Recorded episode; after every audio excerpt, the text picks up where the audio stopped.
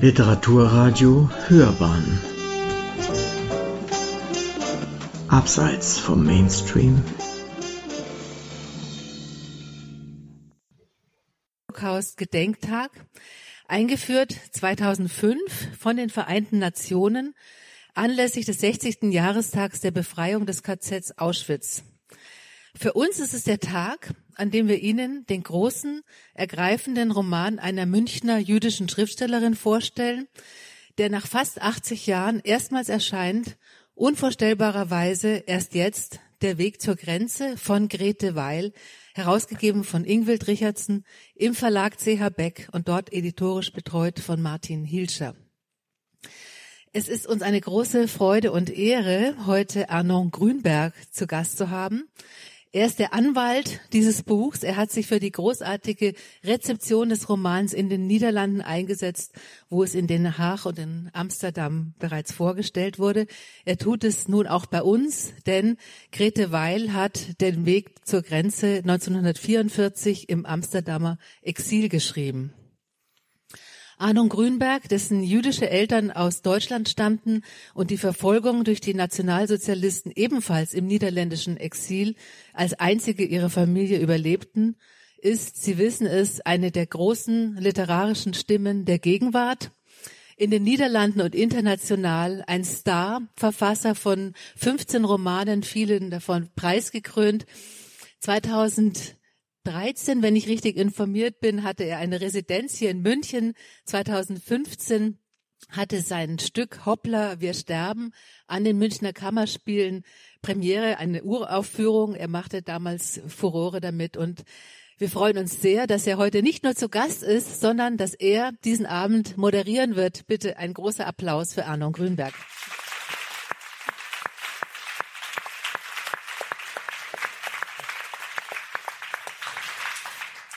Auch die neue Generalkonsulin der Niederlande hier in München ist heute zu Gast, Annelies Faro. Herzlich willkommen.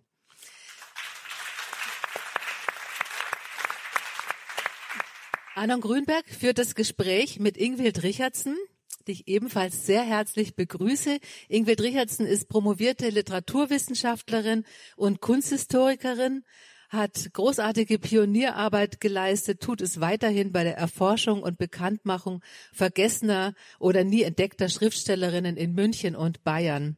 Sie kuratierte 2018 an der Monacensia die Ausstellung Evas Töchter, veröffentlichte 2019 im Fischer Verlag Leidenschaftliche Herzen, feurige Seelen, wie Frauen die Welt veränderten, über die Frauenbewegung in München und um die Jahrhundertwende ähm, als Frauen das Fenster zur Moderne aufstießen. Äh, Grete Weil begegnete sie erstmals 1988, als sie mit dem, als Grete Weil mit dem Geschwister-Scholl-Preis ausgezeichnet wurde für ihren Roman Der Brautpreis. Und Ingwild Richardson war es, die das Typoskript dieses Romans des heutigen Abends entdeckte. Und ähm, um die Veröffentlichung dieses Buchs wird es heute Abend auch unter anderem gehen natürlich auch vor allem um das Buch selbst. Und eine wichtige Rolle bei der Veröffentlichung spielte dabei Martin Hilscher, Lektor und Programmleiter im Verlag CH Beck, selbst Autor, Herausgeber, Übersetzer, Dozent an verschiedenen Universitäten, darunter an der Münchner LMU und an der Universität Bamberg. Und ich freue mich sehr, dass er heute Abend dabei ist. Und Entschuldigung, Ingwild Richardson hat keinen Sonderapplaus eben bekommen, soll sie aber jetzt zusammen mit Martin Hilscher.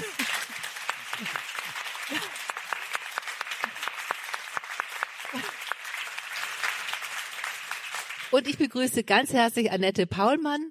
Ähm, Sie alle kennen sie von den Münchner Kammerspielen. Sie ist äh, Schauspieler, als Schauspielerin hat sie auch mit Arno Grünberg ähm, damals zusammengearbeitet. Bei uns ist sie immer wieder zu Gast, darüber freuen wir uns. Sie verleiht vor allem äh, Klassikerin der Moderne ihre Stimme. Ähm, zuletzt Hannah Arendt und Clarice Lispector. Und sie wird heute einzelne Passagen aus dem Werk von Grete Weil lesen. Heute Mittag war Ingwild Rie Achso.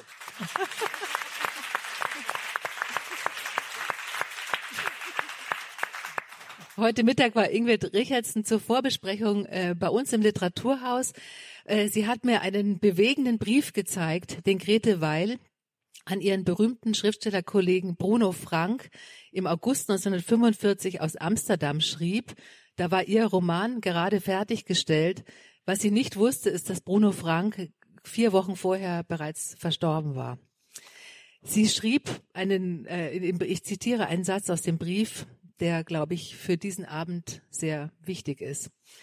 Ich habe in den eineinhalb Jahren, die ich in einem Zimmer saß, ein Buch geschrieben. Es liegt mir viel, es liegt mir unendlich viel daran, und eigentlich ist es das Einzige, was mich am Leben erhalten hat und noch erhält. Sie wissen, lieber Bruno Frank, wie gern man seine Kinder am Leben sehen möchte. Meine Damen und Herren, der heutige Abend soll ein Beitrag dazu sein. Ähm, ich darf nun gleich das Wort an die Runde übergeben und äh, ich darf Ihnen nun einen schönen und interessanten Abend wünschen. Danke für die Aufmerksamkeit.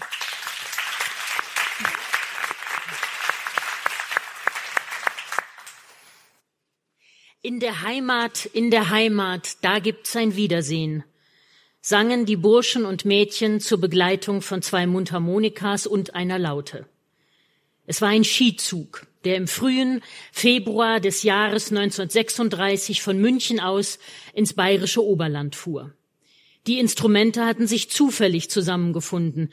Ein großer, sommersprossiger Junge in SA-Uniform gab die Texte an, und fast alle stimmten mit ein und sangen sich die Müdigkeit der verkürzten oder durchtanzten Faschingsnacht vom Leibe. Schmetternd und fröhlich verkündeten die jungen Sänger, dass sie Frankreich siegreich schlagen wollten, dass das Morgenrot zum frühen Tode leuchte und dass ihnen heute Deutschland, morgen jedoch die ganze Welt gehöre. Schweigend, völlig unbeteiligt am Treiben der anderen, saßen sich Monika Merton und Andreas von Cornides gegenüber. Sie hatten sich zu diesem Sonntagsausflug nicht verabredet, Erst auf dem Bahnsteig, als Andreas am Zuge entlang irrend langsam einsah, dass er die Freunde, von denen er zu der kleinen Bergtour aufgefordert war, nicht finden würde, wahrscheinlich hatte er Zeit und Ort verwirrt, er konnte so etwas nie behalten, traf er auf Monika, die auch jemanden zu suchen schien, denn sie blickte nervös und hastiger, als es sonst ihre Art war, den Menschen ins Gesicht. Er kannte sie nur ganz flüchtig. Zwei oder dreimal war er ihr im Hause von Baron Freiberg, einem melancholischen und etwas närrischen Mäzen begegnet, und wenn er sie jetzt erfreut anrief, dann geschah es, weil er sich verlassen vorkam und die sportliche Unternehmung, zu der ihn nichts drängte als unbestimmte Neugier, schon längst verwünschte. Warum nur war er auf die unglückselige Idee verfallen, sich in der Morgendämmerung eines kalten Wintertages hier auf dem Bahnhof herumzutreiben, anstatt ausgeschlafen nach Bad und Frühstück die stillen Stunden des Vormittags zur Arbeit zu nutzen. Monika zuckte zusammen, als sie ihren Namen hörte und wollte mit schnellem Gruß vorübergehen. Aber Andreas ließ nicht locker. Mit ungewöhnlicher Hartnäckigkeit die wenig zu seiner knabenhaften Scheu passte, fragte er, neben ihr herlaufend, ob sie gleich ihm allein sei und ob sie sich nicht zusammentun wollten. Sie sah ihn, nach kurzem Zögern, mit einem merkwürdig spottenden Blick aus grauen, zusammengekniffenen Augen an, murmelte, als spräche sie eine Zauberformel, Andreas von Cornides vor sich hin, nickte ein paar Mal wie zur Bestätigung mit dem Kopf und sagte endlich, dass sie ein Stück des Weges gemeinsam machen könnten, wobei es freilich ganz unklar blieb, ob sie seine Gesellschaft auch noch nach der Bahnfahrt wünschte. Vorerst saßen sie sich jedenfalls gegenüber, wenn Andreas auch mit leichtem Ärger feststellen musste, dass von Geselligkeit nicht viel die Rede war. Starr wie unter einer Maske des Schmerzes blickte die Frau zum Fenster hinaus. Und nur wenn sie ihn in seltenen Momenten ansah, ging ein Lächeln über ihr schmales Gesicht, so als wollte sie ihn für ihre Schweigsamkeit um Verzeihung bitten. Andreas schälte mit langen, spinnendünnen Fingern eine Orange und schob Monika die sorgfältig zerlegte Frucht hin. Zerstreut nahm sie zwei Scheiben und steckte sie gierig in den Mund. Was ist mit ihr los? überlegte der Junge. Warum schweigt sie mich an, als könnte sie nicht bis drei zählen? Dabei hat sie ein verteufelt gescheites Gesicht, nur schrecklich hochmütig, aber das wird wohl Schüchternheit sein. Eigentlich sieht sie aus wie eine ägyptische Königin. Ob ich ihr das sagen soll? Vielleicht freut sie sich darüber und ist nicht mehr so traurig. Sie muss ein gutes Stück älter sein als ich, so um die dreißig herum?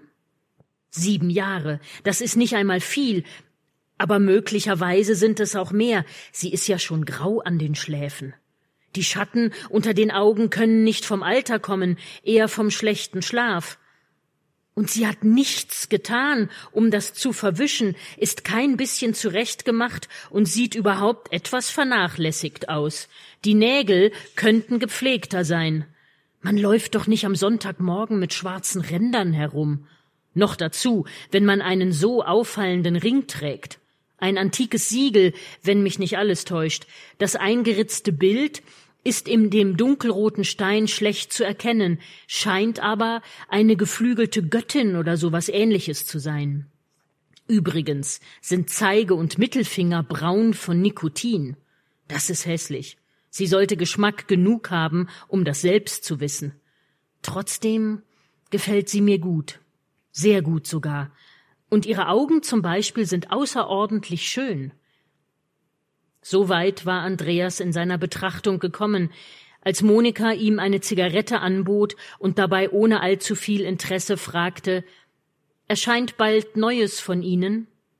Er schüttelte den Kopf. Manches entsteht, aber es ist eine schlechte Zeit. Meine Doktorarbeit muss fertig werden, das frisst mich auf. Voll Angst, das Gespräch könne wieder abreißen, überwand er seine Schüchternheit. Haben Sie meine Gedichte gelesen? Ja. Nichts weiter. Keine Ablehnung und keine Zustimmung. Man hatte Andreas verwöhnt, umschmeichelt, ihn zum Hätschelkind eines sehr kultivierten Kreises gemacht. Es gab enthusiastische Jünger, die seine Begabung in die Höhe Rilkes, Georges oder Hoffmannstals hoben, nach dem ersten schmalen Band Gedichte, der von ihm erschienen war. Seitdem er in München lebte, schlürfte er in einer kompromisslosen, harten Atmosphäre einer preußischen Offiziersfamilie aufgewachsene, wie ein Betrunkener die größere Freiheit, das Zärtlichsein des südlichen Menschen. Kühle Gleichgültigkeit konnte er nicht mehr ertragen. Er wünschte sich ungeduldig und verlangend die Bestätigung durch diese Frau. Es war doch nicht möglich, so auszusehen und weiter nichts zu sagen zu haben als dieses dumme Ja, wie ein Kind in der Schule, ein Rekrut auf dem Exerzierplatz. Gut, sie kannte seine Gedichte. Nahm man diese denn hin wie eine Selbstverständlichkeit und nicht wie eine Gabe, die ihn ja genug Tränen und Qualen und Stürme der Freude gekostet hatte?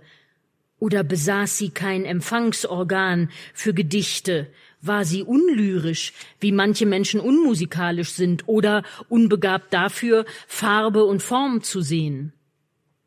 Mit zusammengezogenen Brauen grübelte er diesem Problem nach. Sonderbar, dass Menschen bestehen konnten, denen sich Worte niemals zum Rhythmus fügten, und sonderbarer noch, dass sie den Rhythmus der anderen nicht begriffen. Er wäre erstaunt, gerührt und erschüttert gewesen, hätte er gewusst, dass Monika sich zu dem stoßenden Takt der Räder seine Verse sprach.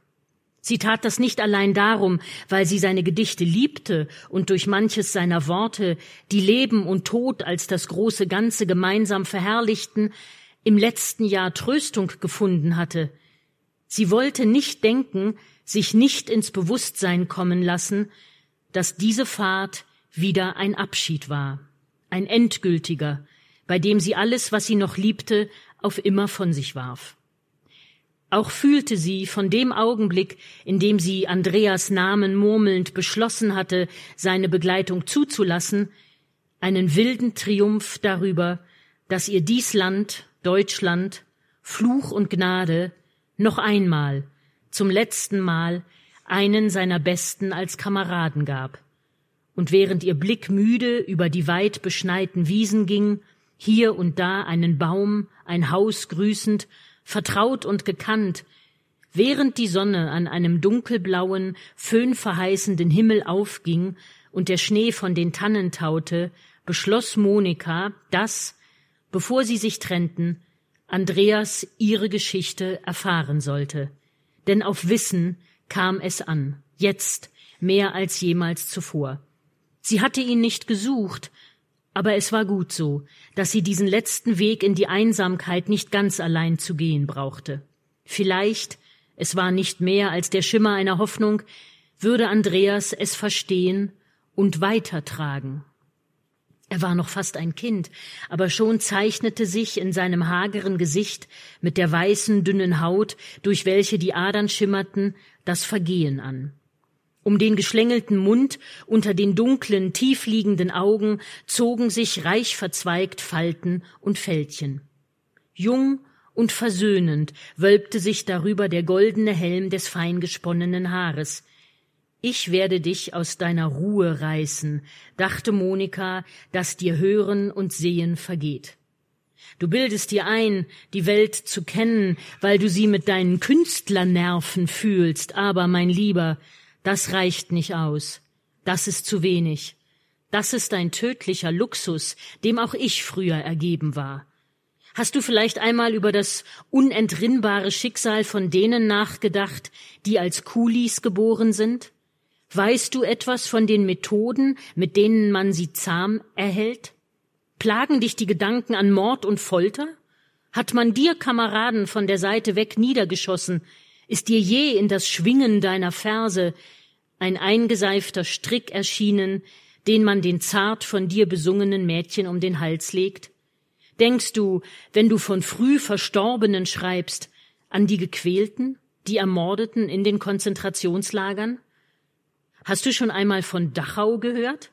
Das ist gar nicht sehr weit von hier, aber du bist ja taub gegen die Schmerzensschreie, ebenso taub wie die anderen alle. Sag nicht, dass du sie hörst. Denn wenn du um dies alles wüsstest und es hinnehmen würdest, ohne zur Waffe zu greifen, dann, Andreas, ist es nicht weit her mit deiner Menschlichkeit, auf die du wahrscheinlich so stolz bist wie jeder Schaffende. Meine Worte werden schlechte Musik zu deinen Versen sein. Trotzdem will ich die Verantwortung tragen. Um ihren Mund lag ein harter Zug. Ich könnte dich schonen, dich wegschicken mit unfreundlichem Wort, dir den Sonntag verderben und dich vor dieser Gefahr, die dich tausendfach bedroht, retten. Aber, Andreas, du musst begreifen, Menschen, die ihr Gut auf nichts gestellt haben, die im finsteren Loch des Schmerzes hausen, wollen nicht retten, nicht mehr. Mit lautem Pfeifen überquerte der Zug die Straße, rechts unten lag grau und vor Kälte dampfend der See. Hier bin ich zu Hause, sagte Monika, oder vielleicht ist es richtiger zu sagen, hier war ich zu Hause.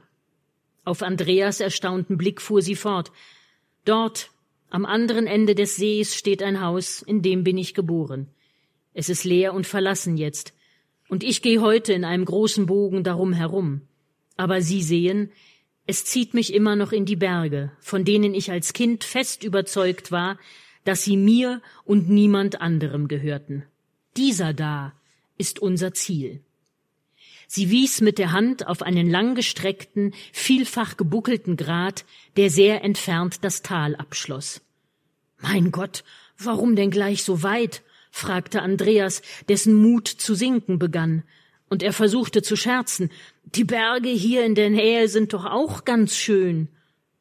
Schön sind sie, sicherlich, sagte Monika ironisch, aber dieser eine ist außerdem auch nützlich. Über seinen Kamm läuft die Grenze. Dort hinter den Kuppen beginnt ein anderes Land.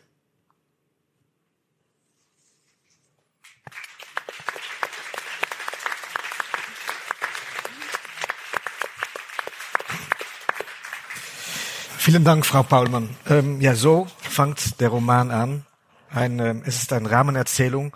Also es geht noch zwei Kapitel weiter und erst am Ende kommen wir wieder zurück beim Andreas und der Berge. Man nimmt, finde ich, einen Text immer anders wahr, wenn man sie hört, als wenn man sie liest. Und ähm, jedenfalls das ist meine Erfahrung. Und es fiel mir auf eigentlich, wie hart und wahr das Urteil ist, was ähm, die Hauptfiguren oder vielleicht kann man auch sagen, die Schriftstellerin hier fällt über eine gewisse Art von Künstler, eine gewisse Art von Humanismus, der glaubt an seine Menschlichkeit, aber trotzdem nicht weiß, was geschieht mit einer Kuli und auch noch nie von Dachau gehört hat. Und dann sagt sie, ich möchte das, das nochmal zitieren, denn ich finde das ziemlich wichtig. Denn wenn du um dies alles wusstest und es hinnehmen würdest, ohne zur Waffe zu greifen, dann, Andreas, ist nicht weit her mit deiner Menschlichkeit, auf die du wahrscheinlich so, stol so stolz bist wie jeder Schaffende.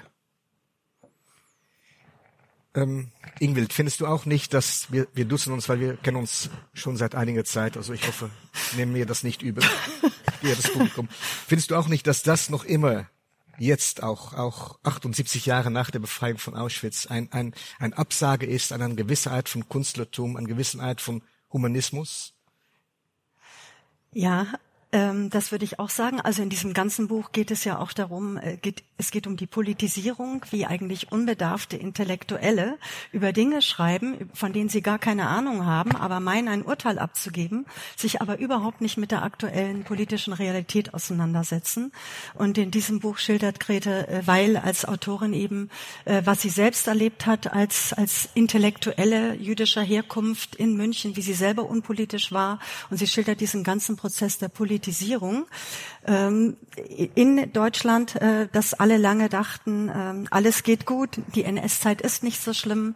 Und diese Haltung, das zieht sich durch den ganzen Roman durch. Und der Andreas von Cornides, der ist sozusagen die Symbolfigur äh, dafür, ein, ein Schreibender, ein Intellektueller aus München, der glaubt, alles zu verstehen und über alles schreiben zu können. Das ist ja heute auch noch der Fall bei vielen Schriftstellern, die selber in einer Art von Elfenbeinturm leben äh, und sich aber überhaupt nicht mit der aktuellen politischen Lage auseinandersetzen. Und um darum geht es ständig in diesem Buch.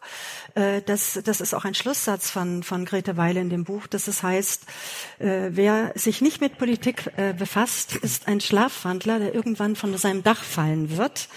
Und äh, das kommt permanent, zieht sich durch das Buch wie ein Leitmotiv. Äh, Wer sich nicht auseinandersetzt, beschäftigt mit Politik, das ist wie Essen und Trinken, der wird irgendwann untergehen und sterben. Das ist für mich das große Leitmotiv des Buches und das versucht sie deutlich zu machen. Ja. ja. Und eine starke intellektuelle Kritik gegen äh, Schriftsteller, die über alles Mögliche schreiben, aber eigentlich sich nicht und wirklich. schwärmen von die eigene Menschlichkeit, ohne ja. zu wissen, was es ist. Ja. Aber es ist ja auch die Kritik irgendwie, es ist ja auch ein autobiografischer Roman. Man kann es auch sehen als eine Kritik an die eigenen Eltern, an das eigene Wissen. Mhm. Das, das, schreibt sie auch in ihren Memoiren, dass, dass auch die eigenen Eltern immer sagt, naja, so schlimm wird es nicht werden. Und das hat sie selber ja auch lange gedacht. Ja. Martin. Also, mm, es ist jetzt auch nicht so, dass dieser, ähm, sagen wir mal, Gedanke, diese Kritik an dem Andreas von Cornelius einfach so eine Art moralisches Urteil über ihn wäre, was sie sozusagen ausnehmen würde, sondern wie du sagst. Also sie beschäftigt sich die ganze Zeit eigentlich dann mit der Frage nach der Möglichkeit, sozusagen wie Terror, wie Gewalt, diese Art Ausgrenzung, Verfolgung, wie sich das allmählich in den Menschen sozusagen festsetzt, wie es möglich ist und auch äh, bei den potenziellen Opfern. Und sie hat sehr viel Verständnis dafür, dass Menschen versuchen, diese Dinge sich schön zu reden, ja. Also, sie abzuwehren, ähm, sie zu verdrängen, nur dass das halt irgendwann nicht mehr geht und fatale Folgen hat. Aber es ist jetzt nicht so, dass sie den Königsweg weiß oder dass sie, mhm. nicht, dass sie sozusagen nicht Verständnis hätte für den Wunsch, dass es nicht so schrecklich werden wird, wie es wahrscheinlich werden wird, nicht? Und das macht sie so besonders. Also es ist kein moralisierender Roman, überhaupt nicht, nicht? Sondern es ist vor allen Dingen eine Beschreibung, der menschlichen Möglichkeiten, der Guten wie der Bösen. Nicht? Und ähm, es ist vor allen Dingen erstmal ein Versuch, diese Ereignisse festzuhalten und die verschiedenen Haltungen zu beschreiben. Und sie kommt selber aus einem sehr gediegenen bürgerlichen Umfeld. Äh, ihre Familie hat sich jetzt auch nicht primär als eine jüdische Familie. Die, gar nicht. Die sind gar nicht in die Synagoge gegangen. Die haben gar nicht die großen Feste gefeiert. Es, es gab einen Weihnachtsbaum. Es gab einen Weihnachtsbaum. Ich glaube, sie war in ihrem Leben zweimal in der Synagoge oder so. Nicht? Das spielte für sie keine Rolle, sondern sie wurde erst durch den Antisemitismus Sozialismus und den wachsenden äh, Nationalsozialismus wurde sie quasi zur Jüdin gemacht. Nicht? Und sie kann sich ihr Leben lang eigentlich auch gar nicht so definieren. Nicht? Sie tut sich damit unendlich schwer. Und das, äh, die Ehrlichkeit, mit der sie das beschreibt, mit der sie alle diese ganzen Haltungen beschreibt, das ist so beeindruckend. Und auch beeindruckend finde ich, und das ist ja auch was man, glaube ich, in Gedächtnis, Gedächtnis halten soll, wenn man das Buch liest, ist, dass nicht geschrieben ist, zehn Jahre, 20 Jahre, 40 Jahre nach dem Krieg. So ist Aber in Amsterdam, während der Krieg, ja. während Grete Weil im ja. Verstech, weil sie war untergetaucht, hat sie dieses Buch geschrieben. Das war für mich ehrlich gesagt einer der Gründe, warum ich jetzt als zuständiger Programmleiter das im Verlag auch vorgeschlagen habe, dass wir dieses Buch unbedingt machen sollen, weil Bücher dieser Art, also man erinnert sich vielleicht an den Roman von Irene Nemirovsky, Suite Française, der ist ja auch auf Augenhöhe mit den Ereignissen geschrieben worden und die konnte den eben äh, nicht fertig schreiben. Ähm, das ist sehr ungewöhnlich. Nicht? Texte, die auf Augenhöhe mit, mit den Ereignissen entstehen und schon alles dokumentieren. Also da steht Dachau drin, da steht Konzentrationslager drin, da steht 1936. Also das entzieht jeden äh, Argumenten, das haben wir nicht gewusst, das konnten wir nicht ahnen, das haben wir gar nicht mitgekriegt. Dieser ganzen Rhetorik entzieht es sofort den Boden. Nicht? Das steht alles drin und das ist das Bedeutende, nicht? mit welcher Genauigkeit, mit welcher Detailliertheit sie den wachsenden Terror die sozusagen Logik der Verfolgung, die, die allmähliche Ausgrenzung der Juden sozusagen aus der deutschen Gesellschaft, die sich assimiliert glauben, die sich geschützt glauben, wie das vor sich geht, das beschreibt sie eben sehr genau. Nicht? Und das ist äh, eigentlich ganz, ganz ungewöhnlich sozusagen in der Literatur der Zeit, die entweder sind die Autoren, Autorinnen umgebracht worden, sie sind vertrieben worden, nicht? oder sie hatten aus anderen Gründen gar keine Möglichkeit zu schreiben. Sie hatten auch kein Publikum mehr, nicht? bis auf wenige Ausnahmen. Nicht? Und äh, das macht das so bedeutend. Ja, sie wusste ja auch nicht, für wem sie es schreibt. Nee, eben. Sie wusste gar nicht, ob sie es überleben wird. Nein, sie wusste sie das bis zuletzt ja. nicht, ob sie das ja. überleben wird.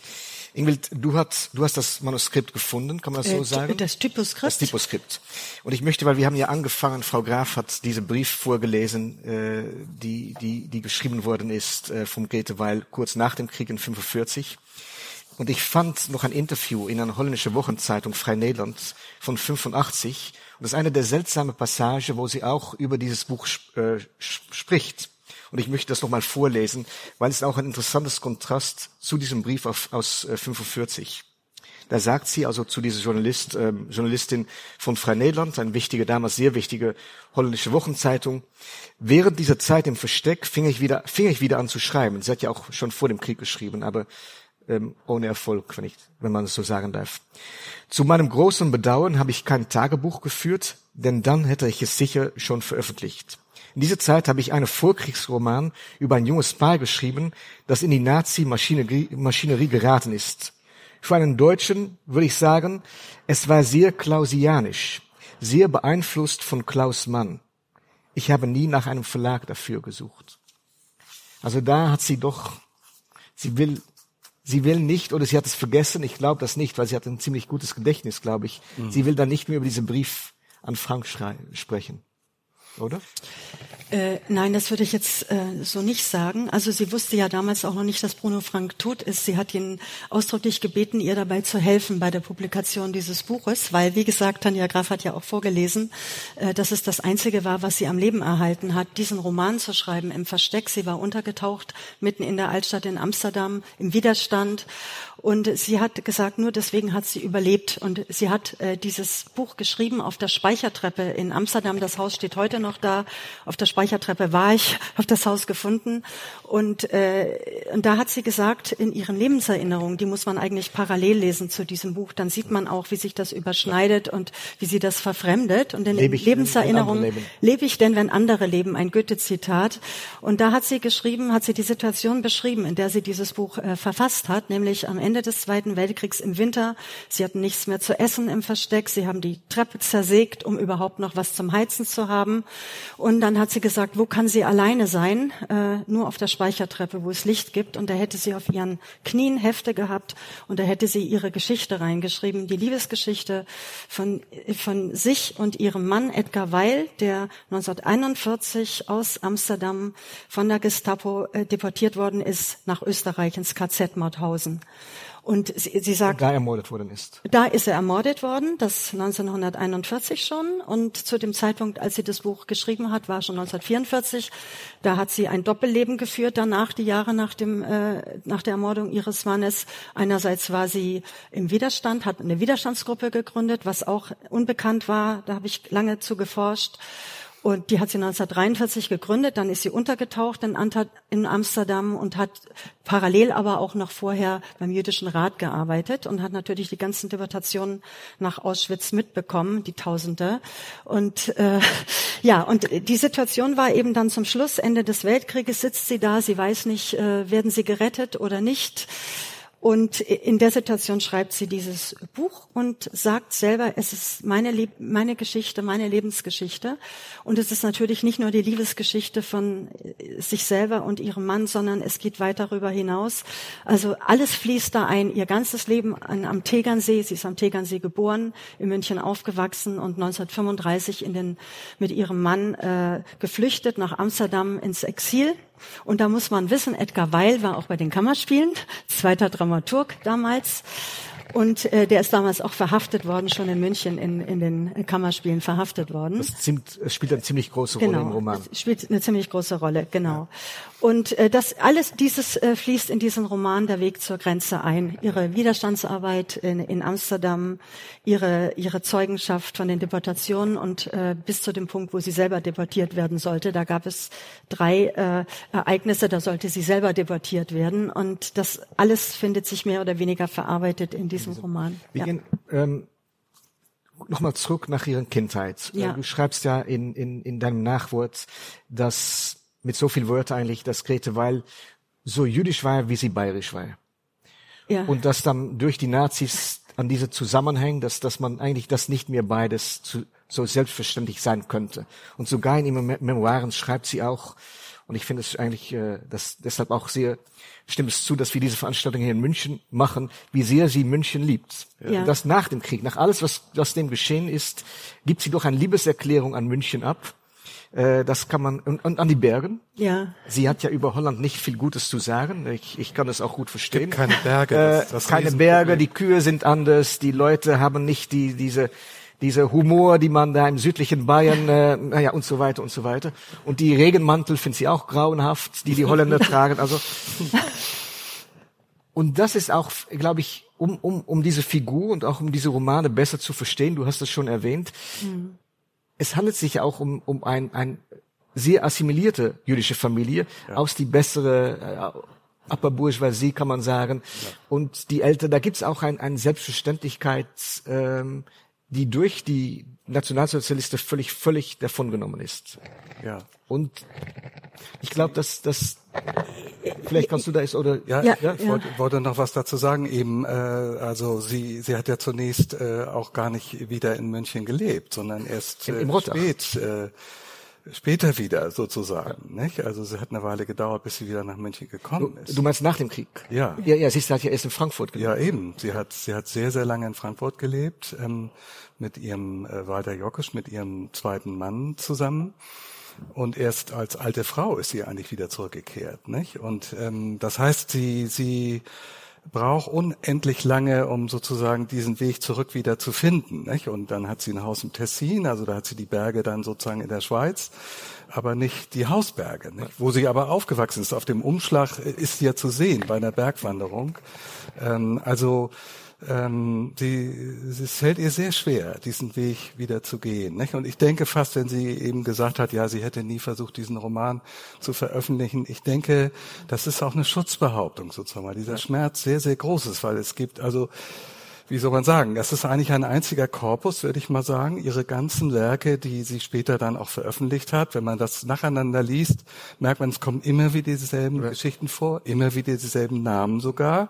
Also sie nennt Edgar Weil Weiki und dieser Weiki zieht sich durch diese ganzen Bücher ja. durch. Und das heißt, es ist eigentlich ein Buch, ein einziger Roman, der immer wieder um diesen Moment kreist, wo sie den Edgar Weil auf die Straße geschickt haben. Der sollte sich vor einer Razzia sozusagen in Sicherheit bringen. Und gerade damit haben sie ihn in die Arme der Gestapo Genau. getrieben. Das hat sie sich nie verziehen. Das kann man sich nicht verzeihen. Und daran arbeitet sie sich ihr Leben lang ab. Und dieses ist nun mal der Roman, wo diese Liebesbeziehung am, am sozusagen ausführlichsten beschrieben wird. Nicht? Das ist damit auch der größte Schmerz, kann man so sagen. Nicht? Aber dazu muss man dann auch sagen, dass sie sehr lange warten musste äh, auf diese Anerkennung. Diese Preise kamen sehr Eben, spät. Also als alte Frau würde Ja. ich mal sagen. Mit die- über die- 70 hat sie die Anerkennung erst bekommen, Ja. die sie, die sie längst vorher verdient hätte. Nicht? Und sie schreibt dann auch nach dem Krieg ein anderes Buch, äh, ans Ende der Welt. Ja. Und ein Agent versucht dann einen Verleger zu finden, hat sehr viel Schwierigkeiten damit. Es ist auch eine Deportationsgeschichte und findet erst einen Verleger in, in äh, Ostdeutschland. Und dann schreibt sie in ihr Buch, ähm, heute, wo sie längst in Westdeutschland erschienen ist, weiß ich, dass eigentlich ein Skandal war, dass niemand im Westen sie wollten. Ja. Ein Skandal. Und das, das so hat sie, eigentlich- so hat sie doch, glaube ich, doch ihre Karriere auch wahrgenommen, oder? Bis, Ja. Ja, Ja. das hat sie getan. Also das muss man auch noch mal sagen. Auch was du gesagt hast, Martin, sie war 74, als sie anerkannt worden ist und überhaupt richtig wahrgenommen worden ist in Deutschland.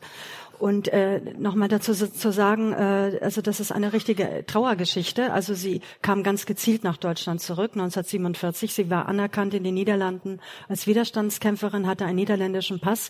Und dann hat sie sich überlegt nach dem Ende des Krieges, wo gehe ich hin? In die USA, nach England oder kehre ich nach Deutschland zurück? Und dann hat sie gesagt, sie kehrt nur aus einig, einem einzigen Grund nach Deutschland zurück oder aus mehreren. Einmal, weil sie die deutsche Sprache über alles liebt und weil sie die Deutschen in einen Dialog ziehen will, ähm, gegen das Vergessen, sie will sie mit der Nazi-Vergangenheit konfrontieren, gegen das Vergessen schreiben. Das war ganz gezielt geplant, zurückzukommen nach Deutschland. Und dann ist sie aber erst in Darmstadt gelandet bei dem Jugendfreund und hat als Opernlibrettistin gearbeitet. Äh, das ist ganz wichtig. Ist auch ihr, ihr Mann, ihr zweiter Mann. Genau, ihr zweiter Mann, der wiederum der beste Freund ihres ermordeten Mannes war. Und äh, dann ist es so, sie hat, wie du auch gesagt hast, Anon, sie hat dann noch ähm, ihre erste Publikation in Amsterdam war ein, ein Theaterstück. Sie hat auch äh, eine Mar Marionettenbrüne gegründet im Widerstand und hat Theaterstücke dafür geschrieben. Die sind bis heute unveröffentlicht. Die habe ich auch gefunden in, in, in dem ganzen Nachlass in Amsterdam. Und dann hat sie, wie gesagt, die zweite Geschichte geschrieben, die Deportationsgeschichte zweier holländischer Familien. Und wie gesagt, äh, hat nur in, in Ostdeutschland geklappt, das zu veröffentlichen 1949. Dann ist sie in den Niederlanden veröffentlicht worden und später dann in den 60er Jahren auch in Westdeutschland. Aber in Westdeutschland wollte man das nicht hören. Es war erst möglich in den 18, 18, äh, 1980er Jahren, waren die Deutschen fähig, sich mit dem Holocaust auseinanderzusetzen und mit den Bedingungen der Möglichkeit. Es hat vorher nicht funktioniert. Und dann hat sie auch noch äh, Tramhalte Beethovenstraße geschrieben. Äh, Was in Holland ein ganz großer Erfolg war. Großer Erfolg, 1963 hier in Westdeutschland rausgekommen, kein Erfolg, völlig untergegangen, in den Niederlanden ein Riesenerfolg. Und da muss man sagen, Tramhalte Beethovenstraße, da hat sie gelebt. Und da an der Ecke der Straße ist ihr Mann von der Gestapo aufgegriffen worden, wo sie ihn schuldlos leider auf die Straße geschickt hat. Und äh, dann kam noch mal raus 1968 noch mal ein Versuch. Happy sagte der Onkel und auch kein Erfolg in Westdeutschland, in Niederlanden wieder ein Erfolg. Und dann war sie auch völlig verzweifelt und hat eben das auch gesagt, es ist ein Skandal, dass meine Werke in Deutschland nicht rezipiert werden, ein absoluter Skandal. Und äh, dann war sie sehr desillusioniert und äh, dann hat sie eben, wie gesagt, Opernlibretti geschrieben, hat andere Dinge getan, als Übersetzerin gearbeitet und dann 1980 hat sie geschrieben, äh, meine Schwester Antigone. Vorher hatte sie schon geschrieben Antigone, bis heute auch unveröffentlicht. Ja, das wollte kein Verleger haben. Nein, auch keiner haben in Westdeutschland. Äh, äh, und dann hat sie geschrieben, meine Schwester Antigone. Das kam nicht in Deutschland raus, sondern in der Schweiz in einem Verlag. Und dadurch ist sie dann bekannt geworden. Dadurch, dass der Roman in der Schweiz rauskam, ist sie in Deutschland plötzlich anerkannt worden. Dann hat sie noch einen Roman geschrieben, das ähm, dann hat sie noch geschrieben Brautpreis und dafür hat sie dann 1988 hier den Geschwister Scholl Preis gekriegt. Da war ich auch bei der Verleihung, war ich dabei in der LMU, da hat sie auch geredet. Und das war schon zehn Jahre vor ihrem Tod. Und da kam das auch alles nochmal zur Sprache, dass es eigentlich ein Skandal ist, dass äh, in Deutschland ihre Werke so spät rezipiert ja. worden sind. Und ich finde das auch ein Skandal. Ich finde es bis heute Sicher. und spiegelt Aber sich auch ich, bis ich heute auch wieder. das Gefühl, ja. dass das Skandal meinte nicht wirklich aufgehört hat. Denn, Ja. denn ich weit und vielleicht wartest du auch noch immer auf Rezensionen über dieses Buch in der Spiegel, in die Zeit, in FAZ. Und das Buch ist ja im Herbst schon erschienen. Also Ja. Irgendwie finde ich es, frag, frage ich mich, warum, was ist so schwierig an der Beziehung? Weil sie, sie fühlt sich, sie war ja so deutsch, kann man sagen, wirklich. Deutscher als viele Deutsche. Ja. Und irgendwie ist diese Beziehung zwischen Deutschland und Grete Weil, obwohl sie zurückgegangen ist nach Deutschland, obwohl sie immer wieder gesagt hat in all ihren Werken, also ich, ich bin deutsch, ich bin so deutsch, wie es nur deutsch sein kann. Und trotzdem wird ja bayerisch. nicht, und, Und bayerisch, bayerisch. vor allem bayerisch, das soll man auch nochmal noch mal unterstreichen. Ich bin so bayerisch, wie, wie es nur bayerisch sein kann. Und trotzdem wird sie nicht wahrgenommen, wirklich nach meinen Gefühlen bis heute, als eine wirklich große und wichtige Stimme über diese Zeit. Und vielleicht hast du da eine Erklärung für. für. Also nicht wirklich. Also ich meine, die, also das wird, Buch wird besprochen, also in den Printmedien, im Rundfunk und so weiter. Und wenn Besprechungen kommen, sind sie immer sehr gut, muss man sagen. Also dann wird schon der Wert dieses Buches erkannt und ähm, sag mal, die Komplexität, ähm, die, auch die dokumentarische Bedeutung, die es hat und eben das Bewegende, das Berührende, was es hat, weil es ja in großen Teilen eben auch wirklich eine auch tragische Liebesgeschichte ist. Aber was ich eben, und das werden wir, wenn, wenn Annette Paulmann noch weiter liest, dann, das werden wir auch noch mal hören. Also es gibt ja noch eine andere Dimension bei ihr. Das ist eben wirklich diese Ambivalenz sozusagen der Figurenzeichnungen, nicht? Und das ist extrem modern. Also da kann ich auch später noch mal was zu sagen, wenn man es vielleicht ein bisschen gehört hat. Ähm, und dieses Buch ähm, entzieht sich eben dann doch auch wieder, wie auch vieles in ihrem Werk, so einer allzu leichten Einordnung. Nicht? Also ähm, sie hat eigentlich keine jetzt, wie soll man sagen, ähm, vertretbare ideologische Position bezogen. Sie war ja zum Beispiel, also sie hat durch ihren Mann, durch die Familie ihres Mannes ja zum Beispiel so eine Pharmafabrik äh, geerbt, nicht? Die war also recht wohlhabend eigentlich, nicht? Sie fuhr sehr gerne Auto, hatte ein schickes Auto, Ein BMW meistens. äh, hatte ein Haus in Tessin, also sagen wir mal so, sie war wirtschaftlich unabhängig Ja. und hat auch großen Wert darauf gelegt. Nicht? Also sie hat sich überhaupt nicht jetzt primär als Opfer definiert. Nee. Weder als Jüdin noch als Opfer, noch als verfolgt oder so. Das Schlimmste für sie war ihr literarischer Misserfolg sozusagen, bis der Gott sei Dank auch noch kam, nicht? also spät. Aber ich glaube, darunter hat sie fast am meisten gelitten, abgesehen davon, äh, dass ihr Mann in Mauthausen umgebracht worden ist und halt an an der Shoah natürlich nicht? und an ihrer persönlichen Erfahrung, die sie damit gemacht hat. Nicht? Aber sie ist, sie bezieht keine der vertretbaren Positionen.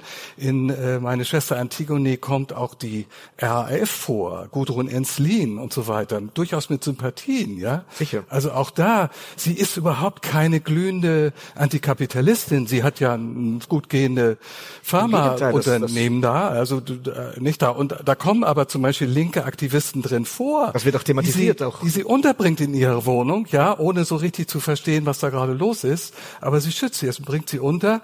Ähm, also sie, sie nimmt keine äh, erkennbare ideologische Rolle ein, sondern die zerlegt sie alle, eine nach der anderen. Und, das ist unglaublich radikal. Das ist für die Rezensente einfach zu schwierig. Sie ist ja, sie ist zu radikal. Ja. Sie ist zu radikal, sie ist extrem unbequem als Autorin und unfassbar ehrlich. Und ich glaube, das ist schwer zu ertragen. Ja, unfassbar ehrlich finde ich wichtig, dass das. Ja. Du hast eine schöne Brücke gemacht, wenn man das so sagen darf, nach die zweite Stelle. Aber vielleicht, bevor Frau Pollmann wieder lesen wird, weil das ist äh, auch, dass das Publikum, das das Buch noch nicht gelesen hat, das besser versteht. Ingrid, vielleicht, vielleicht kannst du etwas über diese Stelle sagen. Da geht es ja um diesen Brief, um die Kammerspiele, um die Verhaftung von ähm, von Klaus in in in in, äh, in München. Wie wo, wo sind wir da im Buch? Was ist da passiert? Passiert, weil eigentlich in diesem Buch, in diesem Roman, was geschehen ist in Amsterdam, das macht sie in diesem Roman, lass sie das geschehen in München, oder? Weil Klaus und Edgar sind einander ähnlich, darf man das so ich, sagen? Ich, ich habe ja schon gesagt, man muss eigentlich beides parallel lesen, die Lebenserinnerung und das, und dann sieht man die Veränderung. Das wäre jetzt gleich mal so ein Beispiel. Aber noch mal ganz kurz, um das zusammenzufassen, wir haben noch gar nicht gesagt, wie das ist mit der Rahmenhandlung und der, und der Binnenerzählung. Also die Rahmenhandlung, ganz kurz gesagt, ist ganz kurz.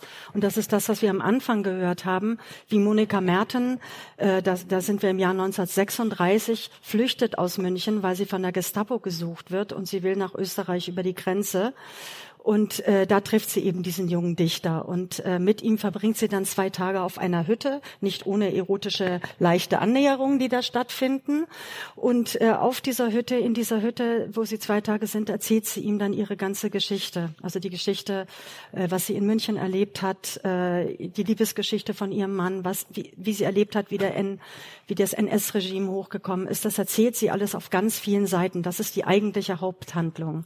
Das muss man also zuvor wissen und dann endet das Buch wieder mit der Rahmenhandlung, wie sie dann in der Hütte sind und wie er sie dann begleiten will, der junge Dichter, weil er jetzt erst realisiert, was eigentlich NS bedeutet und Antisemitismus. Das hat er vorher gar nicht realisiert. Und äh, dann äh, will er mit ihr über die Grenze und sie will das nicht. Und äh, dann fährt sie alleine mit ihren Skiern über, über die Grenze und er wird von der SA erschossen an der Grenze. Das ist die Rahmenhandlung.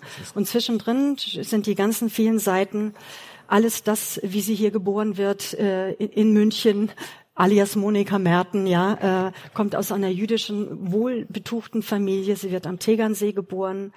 Ähm, ihr Vater ist äh, hier in der israelitischen Kultusgemeinde äh, der juristische Berater. Er ist der zweite Vorstand der Anwaltskammer in München, also eine sehr wohlhabende Münchner Familie, kann man nicht anders sagen.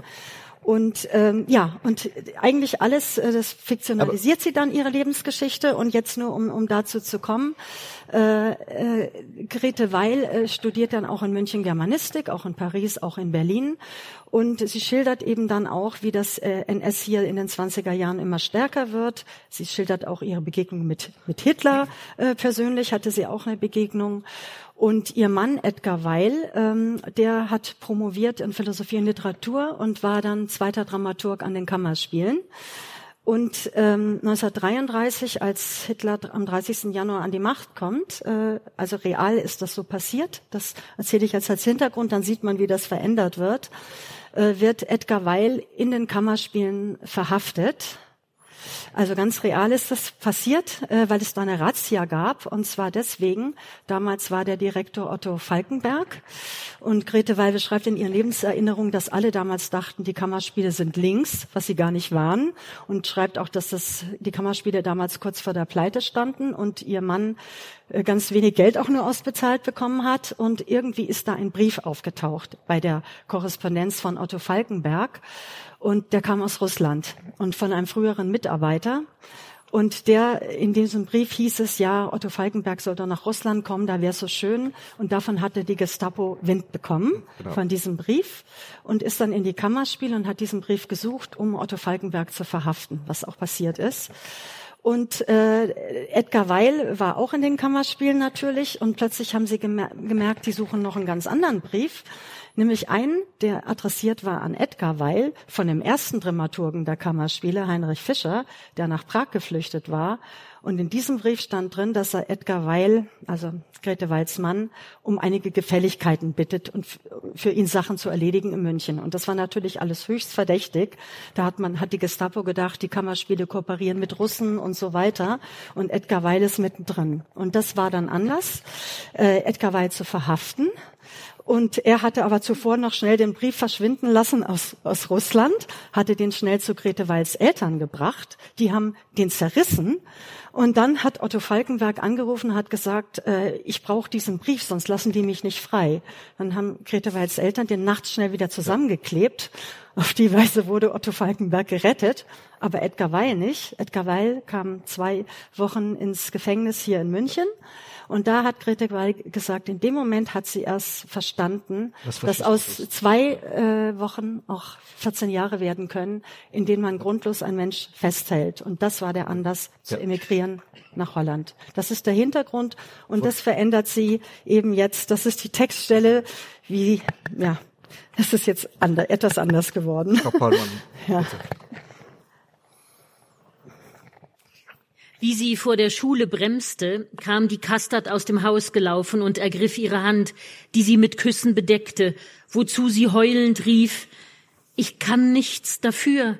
Ich kann nichts dafür, auch wenn alle mit den Fingern auf mich weisen. So wahr mir Gott helfe, ich kann nichts dafür. Ich habe es doch sagen müssen und nicht denken können, dass man ihn deshalb mitnehmen wird. Was ist denn los? Monika riss ihre Hand aus der Umklammerung und sprang aus dem Wagen. Da kam Uli gelaufen und gab der Kastert einen Stoß, dass sie beiseite taumelte. Er nahm Monikas Arm. Sie haben Klaus verhaftet. So, sagte sie mit trockenem Mund und wunderte sich, dass sie weder weinte noch in Ohnmacht fiel. Warum denn? Die Kastert muss gesehen haben, wie er den Brief aus Meyerhofs Schreibtisch holte. Du weißt doch, wie eifrig sie gestern Nachmittag mit den SA-Männern wisperte. Dieselben Kerle haben Klaus abgeholt. Wieder dieser verfluchte Brief. Aber der lag doch jetzt schon auf dem Polizeipräsidium in München, und wenn es mit rechten Dingen zuging, musste man Klaus sofort nach Hause schicken. Der Ansicht war Uli auch, nachdem er Monikas Geschichte gehört hatte. Es kann sein, dass sie ihn bis morgen behalten. Damit musst du schon rechnen, Monika. Denn die Herren erfreuen sich ja daran, ihren Mitmenschen Angst und Schrecken einzujagen aber spätestens mit Meierhof zusammen lassen sie ihn natürlich frei. Ja, das glaube ich auch. Sie sagte das laut, so als würde der Satz durch den Stimmaufwand mehr Gültigkeit bekommen. In den folgenden Stunden war sie ganz konzentriert, ganz wach und klar. Und wenn eine dunkle Sehnsucht in ihr entstand, sich hinzulegen und zugleich mit den Muskeln auch die Gedanken zu entspannen, dann warnte ein guter Instinkt sie vor diesem Nachgeben, denn jedes kleinste Fallenlassen schon konnte zum tödlichen Sturz werden. Sie rief Freiberg an, der zuerst erschrocken schien, nach einigem Nachdenken aber auch meinte, es wäre eigentlich kein Grund zur Besorgnis vorhanden. Doch bat er sie, zunächst nicht in die Stadt zu kommen. Sie solle ihn nur machen lassen, er werde die Geschichte schon in Ordnung bringen. Da also nichts weiter zu tun blieb, nahm sie ihre gewohnte Tätigkeit wieder auf, denn man war gestern schon übereingekommen, die Schule bis zum letzten Tag so normal wie es nur immer anging, in Betrieb zu halten. Ab und zu riss es an ihren Nerven und sie sagte sich, Klaus ist gefangen und ich lebe weiter wie alle Tage. Das ist ja vollkommen irrsinnig. Aber so gut und eindringlich sie sie Meierhof und auch Mary in der Zelle hatte vorstellen können, so wenig gelang es ihr jetzt. Ich bin ja gar nicht hier, in dieser Dunkelkammer, die mich nichts angeht, dachte sie erbittert. Ich bin bei ihm und denke seine Gedanken. Aber dann musste sie einsehen, dass sie nur das Verlangen hatte, bei Klaus zu sein und in Wirklichkeit nichts wusste und nichts fühlte, weder wo er war, noch was er dachte und wie es ihm ging. Da schlug sie zum ersten Mal mit der Faust an die Mauer, die sie von dem Geliebten trennte. Doch die Wand gab nicht nach, und die Hand sank erschrocken und hilflos herab. Vom Abendessen weg wurde sie zum Telefon gerufen. Äh, guten Abend, sagte Freiberg mit einer Stimme, der man anhören konnte, dass sie zur Leichtigkeit gezwungen wurde. Ich hoffe, der Tag war nicht allzu schlimm. Oh, äh, ich bin sehr vernünftig. Das ist brav von Ihnen. Äh, dann möchte ich Sie morgen gern hier haben. Ist etwas geschehen? Mein erster Angriff ist abgeschlagen, aber das war ja wohl vorauszusehen. Warum? Aber warum denn nur? Ähm, das erzähle ich Ihnen mündlich. Und wie gesagt, es war ein erster Versuch. Wenn ich Ihnen raten darf, dann nehmen Sie ein Schlafmittel und gehen bald zur Ruhe. Ja, Dankeschön. Weiter tapfer sein, Kind. Morgen wird einfach ein neuer Weg gegangen. Das ist doch alles nicht wahr, dachte sie, wie sie in den Speisesaal zurückkehrte und sah erwartungsvoll zu Klaus Platz. Nun hatte man, wohl hauptsächlich um Monika nicht durch den Anblick des leeren Stuhles zu kränken, diesen entfernt, und die Nächstsitzenden waren ein wenig auseinandergerückt, so dass man sein Fehlen überhaupt nicht bemerken konnte. Wie Wasser über den hineingeschleuderten Stein hatte sich die Tafelrunde wieder geschlossen. Monika starrte in die Richtung, in der sie gewohnt war, Klaus zu sehen. Er war nicht da, aber es gab auch keinen leeren Platz. Sie suchte etwas, das eben einfach nicht mehr bestand. Da schoss das Blut aus ihrem Kopf Und in dieser Sekunde, in der sie wankte und einen stolpernden Schritt tat, denn länger dauerte es nicht, bis sie sich wieder aufgefangen hatte und ruhig zu ihrem Tisch zurückgehen konnte, in dieser Spanne Zeit, die nur einen einzigen Schlag des Herzens währte, stürzte sie hinunter, kopfüber in die Hölle. Denn jetzt hatte sie begriffen, dass Klaus fort war, aus ihrem Leben genommen, von einer Macht, die ihn vernichten wollte, aus Gründen, die im Bereich des eigenen Seins nicht existierten und die man doch nicht wegleugnen konnte. Man musste Gott weiß woher die Kraft holen, um dieser Macht ins medusenhaft verzerrte Antlitz zu sehen, um unterzutauchen zu ihr in die tiefsten Tiefen, dorthin, wo das Tier, das die Beute nur angreift, wenn es hungert, nicht mehr und der Mensch, der vom Geiste getrieben die Frucht der Erkenntnis gegessen hat, noch nicht ist. Hinunter mit dir, Monika, in das graue Reich der Schatten, denn Schatten sind sie, die die Würde im Bruder nicht achten, hinunter zu den Lemuren, die das Loch des Schmerzes graben. Doch wollte sie selbst in ihrem Sturz nichts wissen und ließ sich Mut zusprechen von den beiden Pagen, Uli und Heiner, die bis spät in die Nacht mit ihr zusammensaßen. Du darfst nicht glauben, sagte Heiner, dass Klaus bedrückt war. Er hat ganz froh gelacht, und die Burschen waren recht zahm und manierlich zu ihm. Das ging nur so, bitte, Herr Doktor, und danke, Herr Doktor, und Sie haben den Brief also wirklich nicht. Ja, na ja, da müssen wir Sie leider mitnehmen. Monika fragte schnell, haben Sie dann gesagt? Ausdrücklich dann? Äh, ja, sagte der Junge, der den Sinn ihrer Frage nicht verstand, obwohl ihm Uli grob gegen das Schienbein trat, ausdrücklich dann. Wenn er ihnen den Brief hätte geben können, würden sie ihn also dagelassen haben? Jetzt erst begriff Heiner, was seine Worte angerichtet hatten. Aber das kann doch kein Mensch wissen, sagte er, und sein Mund zitterte dabei. Ja, das ist wohl wahr, Vielleicht hätten sie ihn auf jeden Fall mitgenommen. Trostlos war die Stimme, mit der sie unter gewaltiger Anstrengung den Versuch machte, den Jungen zu trösten.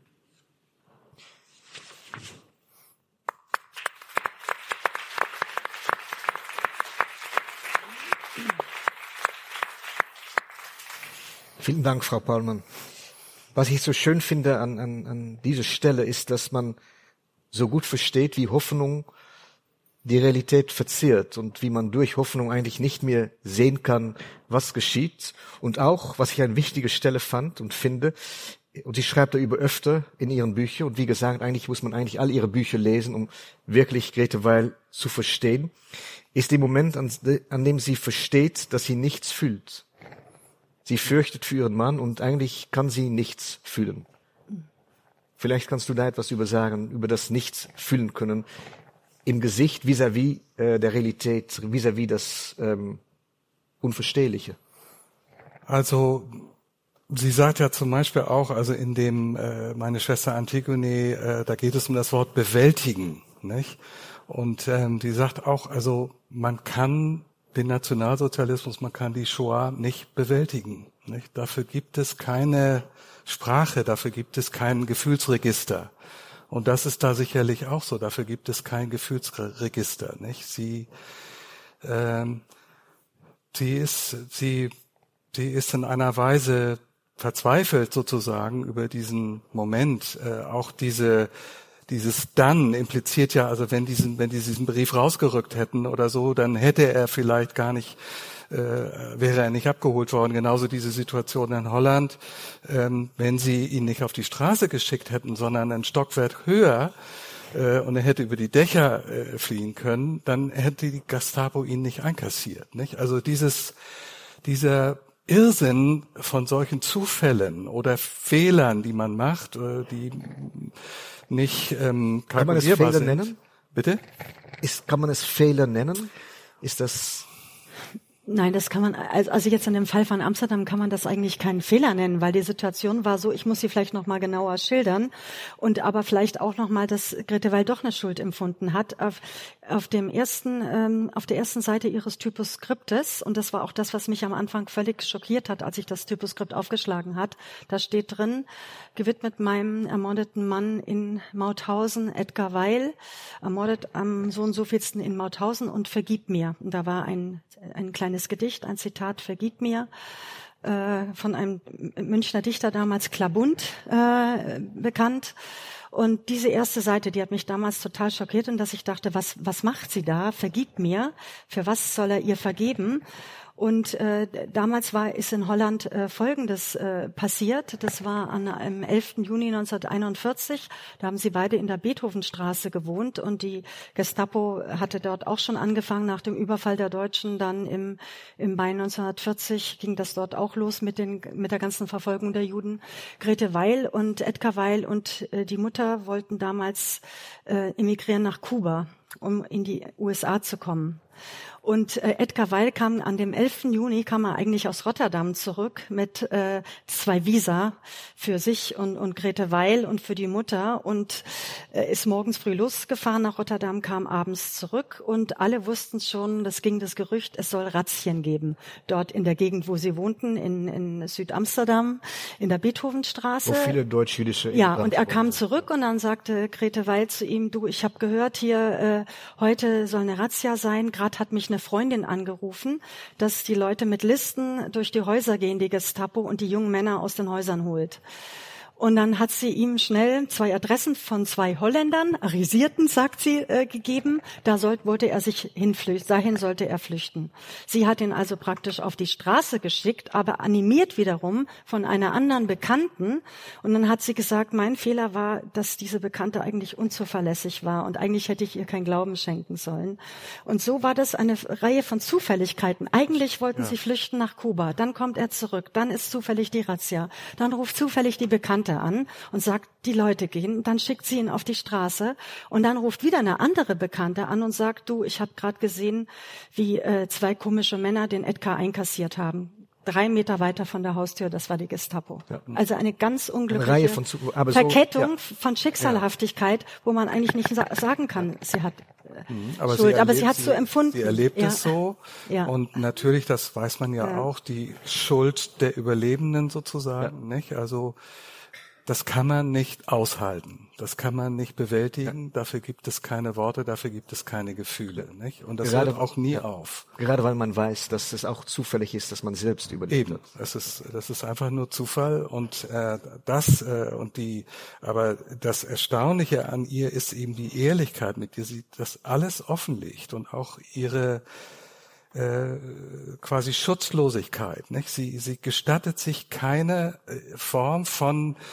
ähm, ja, Reservatio sozusagen. Nicht? Sie erlaubt sich kein, kein Dickicht, in das sie sich zurückziehen kann, kein Versteck. Nicht? Sie, sie hält sich das äh, alles immer wieder vor. Nicht? Und äh, es hört eben nie auf. Und äh, das ist das Bemerkenswerte daran. Nicht? Ähm, äh, und gleichzeitig äh, erzeugt sie da eine große Nähe, auch eine große Wärme, finde ich. Also obwohl sie hart ist, aber sie ist so menschlich darin. Ja. Das finde ich so erstaunlich. Das, Ihre Ehrlichkeit ist nicht. Die Ehrlichkeit, also der sogenannte Humanismus, den kann man sich sonst so hinstecken. Ja. Aber das, was sie macht, ist diese Ehrlichkeit, die radikale. Das ist der richtige Humanismus. Das ist der richtige Humanismus. Auch in die Abgründe zu schauen, ja, und sich davon nicht zu drücken, auch sich keine Entschuldigung zu gestatten in dem Sinne, nicht? Und das, das macht das so bemerkenswert. Und das wird immer schärfer, sozusagen. Die Bücher werden immer lakonischer, nicht? Also ja. es ist schon so, dass sie natürlich den Stil, das hören Sie ja auch, diesen etwas metapherreichen, bildreichen, sehr ausführlichen Stil, den hat sie in diesem Roman. Nicht? Das ist insofern ist es auch ein klassisches Frühwerk. Das verändert sich sehr stark. Nicht? Das sieht man stark auch in den Memoiren. Viel, ja. genau, werden viel schärfer, viel lakonischer. Die Sätze werden kürzer, viel härter. Und äh, da arbeitet sie immer weiter, aber man sieht auch, dass die Motive, ganze Szenen, manche Sätze wandern von Text zu Text. Die werden immer weiter transportiert, Szenen werden immer wiederholt. Und da merkt man auch, es lässt sie nicht los. Nicht? Also sie arbeitet sich immer wieder an den gleichen Momenten ab. Das ist ganz Das ist auch, was man jetzt mit einem Modewort Trauma nennt. So ist es, so ist es. Was sie sich auch nicht. Äh, Nein, nein, nie, gestatten nein, würde. nein, nie. Nein. Wir haben auch noch etwas Bilder dabei und die Beethovenstraat ist schon erwähnt, eine wichtige Straße in Amsterdam, wo, wie ich sagte, viele deutsche Juden lebten und einige noch immer leben. Ähm, und dann an, mit die Bilder sehen wir eigentlich die Reise, die Grete Weil gemacht hat, von die Tegernsee bis die Beethovenstraat. Und vielleicht, ich guck mal nach die Technik. Können wir das? Ach so, das kann ich ja mal Ja, bitte, wenn- äh, wenn- äh, kommentieren. Ja. Das ist Grete Weil als kleines Mädchen. Äh, und zwar, das ist ein Foto aus dem Studio von Emil Ganghofer vom Tegernsee. Das war der Bruder von Ludwig Ganghofer. Und in, in dem Haus von Emil Ganghofer, da steht noch heute, ist Grete Weil auch geboren am Tegernsee. Und äh, er hat dieses Foto von ihr in seinem Fotostudio gemacht. Sieht man auch Egern. Dazu muss man sagen, äh, Rottach-Egern, ich weiß nicht, ob Sie da jemals waren. Die Münchner fahren da ja sehr viel hin an den Tegernsee. Wie gesagt, Grete Weil hat den Tegernsee bis zu ihrem Tod äh, als ihre Heimat betrachtet und auch besonders Rottach-Egern. Sie ist da nicht nur geboren, sie hat da geheiratet, Edgar Weil. Und da steht auch noch heute ihr Elternhaus in der Fürstenstraße. Äh, ich war da auch drin. Da wohnt heute eine ältere Dame, die hat das von Grete Weils Mutter abgekauft. Und Grete Weil ist zwar in Grünwald zum Schluss in München gestorben, aber ihre Urne ist nach Rottach-Egern gekommen. Da kann man noch heute das Grab besuchen in Rottach-Egern. Insofern ist das, äh, dort ist sie geboren, das ist ihre Heimat, das hat sie bis zum Schluss gesagt. Ihre Heimat ist der Tegernsee und die Berge und Deutschland. Ja. Die bayerischen Berge. Ja, ein, ein, ein sehr, ich finde es ein sehr schönes äh, Foto. Ja. Und sie hat schon als, also in dem Alter kann ich ja auch noch mal sagen, ich habe auch von ihr noch kleine Manuskripte entdeckt. Da war sie 14 Jahre, die hat sie alle in Egern geschrieben. Auch das armen deutschen Weihnachtsspiel, es sind so acht Seiten. Oder sie hat geschrieben über Mutter Natur und Mutter Religion. Und daraus sieht man dann, sie hat sich mit gar keiner Religion identifiziert. Sie ist so auch nicht groß geworden, weder mit einem christlichen Gott noch mit einem jüdischen Gott. Sie hat gesagt, für sie ist ihr der Gott Mutter Natur. Das hat sie als schon als Als 14-Jährige. 14-Jährige in Gedichten festgehalten. Die sind alle unveröffentlicht, aber da kann man den ganzen Prozess sehen. Sie hat immer schon gesagt, sie wollte immer schon Schriftstellerin werden, weil man da die Dinge in eine Form bringen kann, die man, de die man deckt. Und das wollte sie immer schon. Wir haben noch mehr Fotos, oder? Ja. Ja. Vielleicht kommen wir zum nächsten. Ja, genau. Das ist das Haus. Man sieht schon, das steht noch heute in Rottach-Egern. Das ist eine damalige auch Postkarte. Äh, bei den äh, Dispeker hieß sie ursprünglich, Margarete Dispeker. Das so hieß ihr Vater, Dr. Sigmund Dispeker. Der hatte eine Anwaltskanzlei gegenüber dem Café Luitpold und äh, sehr renommiert. Und dieses Landhaus ha haben sie gebaut. Da war Grete Weil ein Jahr alt. Ja, und man sieht schon, äh, sehr schön, da ist die Crème de la Crème ein- und ausgegangen, sogar Ludwig Thoma war da, äh, Prinzessin waren da, also das war eine hoch äh, Familie, die des Beckers, und die hatten gleichzeitig auch noch eine Wohnung in der Prinzregentenstraße in München, später in der Wiedenmeierstraße, und an den Wochenenden oder in den Ferien, aber immer am Tegernsee in Rottach-Egern, da hat Grete Weil Skifahren gelernt, da ist sie in die Berge gegangen, das ist das Coverbild von dem Foto. Da ist sie geschwommen, das ist eigentlich ihr Zuhause, ja. Und das Haus, wie gesagt, steht noch heute verborgen und hinter vielen Büschen und Bäumen. Ja, Eine gewisse Ironie, nicht, dass das Tegernsee so ein Zuhause war für Grete Weil und wahrscheinlich auch für ihre Familie, denn Tegernsee war ja auch ein Hochburg der Nazis, wo viele wichtige Ereignisse, ja. äh, Da hat der Röhmputsch der stattgefunden. Röhmputsch hat stattgefunden und ja. Ja, nicht unweit. Ja. Äh, ja, ja, und da und auch Grete Weil schreibt auch in ihren Lebenserinnerungen und das kommt auch im zweiten Kapitel des Buches vor, wie dann eben auch äh, 1935 das Schilder auftauchen in Rottach-Egern, Juden unerwünscht oder Juden betreten betreten, des, eigene- betreten des Ortes auf eigene Gefahr. Und das kommt auch im zweiten Kapitel in dem Buch kommt das vor, da wird geschildert, wie Andreas Cornides und sie den die Bahnhofstraße zum See runtergehen, also es spielt alles jeder Ortskundige erkennt sofort den Tegernsee, Tegernsee und Rottach-Egern. Und wie sie dann Gretes Mutter begegnen und plötzlich realisiert er, dass sie Jüdin ist, was er vorher einfach nicht ja. gemerkt hat. Und äh, noch heute existieren im Gemeindearchiv von Rottach-Egern, da war ich natürlich auch, äh, liegt da ein Brief von Gretes Vater, wie er sich 1935 an den Bürgermeister Grieblinger wendet und sagt, heute Nacht ist vor meinem Haus, gab's hier eine Schmiererei, Judensau, schere dich fort. Und dann sagte, das können Sie doch nicht hier so stehen lassen, da müssen Sie doch was dagegen tun. Und Grete Weiß schreibt dann in ihren Lebenserinnerungen, das war kein Bayer. So schreibt kein Bayer. Ja, sie verteidigt ihr Bayern und das beschreibt sie auch in den Lebenserinnerungen, dass man immer dachte in Bayern, das passiert zwar alles in Berlin, nicht, aber, aber, nicht, aber nicht in Bayern. Das wird nicht übergreifen. Ja. Und, und irgendwie weiß ja, ja dass, sie beschreibt auch, dass ihr Vater das so beschrieben hat an der Bürgermeister, als ob es auch schlecht wäre für das Ort. Für, für den Ort. Nicht so sehr das für die, darf für die doch Familie. Nicht für Rottach ist, passieren ja. und ihre Schwägerin kauft da jetzt auch ein Haus und das schadet doch Rottach. Also der Brief, der ist noch heute hoch beeindruckend, wenn man den liest. Ja. Und das ist auch wieder Grete? Ja, das ist auch Grete, ja. weil beim Skifahren. Im Skifahren. Ja, und das ist natürlich jetzt sehr schön, weil sie flieht ja auch mit den Skiern jetzt in dem genau, Buch genau, über die Grenze, ja. der Weg zur Grenze, ja, äh, mit ihren Skiern nach Österreich. Gehen wir nach, ah, da ist. Was natürlich auch nochmal irgendwie was Seltsames hat, weil in Österreich ein Mann ermordet worden ja. ist im KZ Mauthausen. Mauthausen. Das wird, das ist vielen immer nicht klar in Deutschland bis heute. Mauthausen klingt so deutsch. Und ich habe auch immer festgestellt, komisch, in der ganzen Rezeptionsgeschichte wird immer nur gesagt Mauthausen. Das war in Österreich, ja. Nicht von Amsterdam ja. nach Österreich. Und sie macht daraus Dachau dann in ja. dem Buch. Ja, das ist natürlich Rottach-Egern. Ja, Blick auf Rottach-Egern und Grete Weil im Boot. Noch heute kann man mit dem Boot rüberfahren von Tegernsee in so einem kleinen Boot äh, nach Rottach-Egern. Ja, und das ist jetzt ein Selbstporträt. Sie hat äh, ja dann Fotografin gelernt. In dem Moment, wo sie äh, damals entschieden hatten, sie emigrieren nach Amsterdam. Erste Wahl war das nicht. Sie wäre am liebsten in die Schweiz gegangen, aber die Schweiz, das war schwierig, dorthin zu kommen.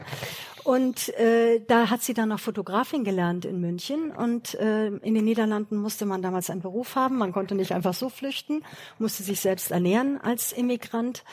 Und äh, dann hat sie, äh, sind, ist sie zuerst in einen Vorort gezogen mit ihrem Mann in, nach Amstelveen. Auch das Haus steht noch heute.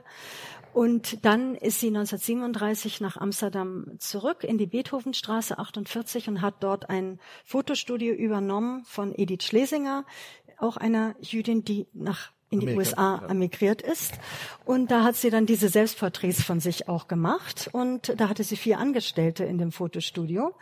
Und das Fotostudio hat sie äh, gehabt bis 1943. Dann hat die Gestapo das geschlossen. Und auch vorher haben die schon alles inventarisiert, die Gestapo, und haben sie permanent beobachtet, was sie da eigentlich treibt in dem Fotostudio. Ja, das ist also Grete Weil 1938 in Amsterdam. Sie schreibt sehr ehrlich über viele Sachen, das hast du schon erwähnt, auch ja. zum Beispiel, dass sie ähm, nie, nicht sehr gut hörte, mhm. schon als junger Mensch.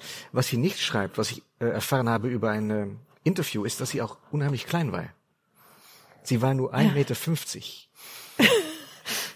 Und das ja. ist eben so ein Geheimnis. Alles wird, alles wird beschrieben. Es kommt in Generationen in dem in Roman, okay. da kommt es vor. Da Kannst wird, du mir mal erzählen, ja. Ja, ja, da wird, da wird gesagt, wie klein sie ist. Ja, ja. ja. Stellt sie selber fest, dass sie so klein ist, dass sie so schlecht hört und so klein ist. Und das ist aber ein Erbfehler von ihrem Vater. Das beschreibt sie, der konnte auch schlecht hören und das hat sich einfach mhm. vererbt, ein ja. genetischer äh, Defekt. Ja.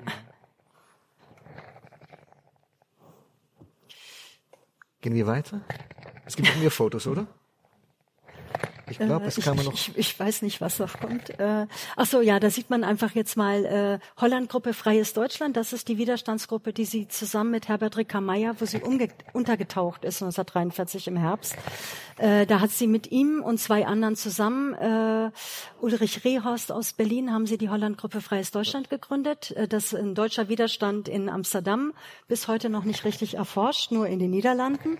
Und die Holland-Gruppe hat parallel zur niederländischen äh, ähm, zum niederländischen Widerstand operiert und verknüpft auch mit ihm und hat gekämpft gegen Faschismus, Nationalismus, Nationalsozialismus, Kapitalismus. Oh.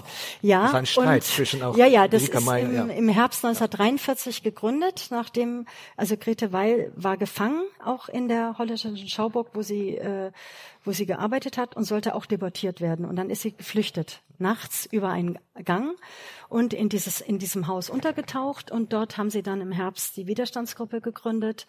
Dort ist im Winter, hat sie ihr erstes Theaterstück aufgeführt, Weihnachtslegende 1943. Steht auch in ihrem Buch. Äh in, in dem ja. und da hat sie dann auf in diesem Theaterstück wird wird die Machenschaften von dem von Hitler geschildert stellt sie da in Amsterdam und das wird alles im Untergrund aufgeführt und später veröffentlicht 1945 ihre erste Publikation ist tatsächlich ihre ihr Theaterstück das sie geschrieben hat 43 das wird 45 in Amsterdam veröffentlicht.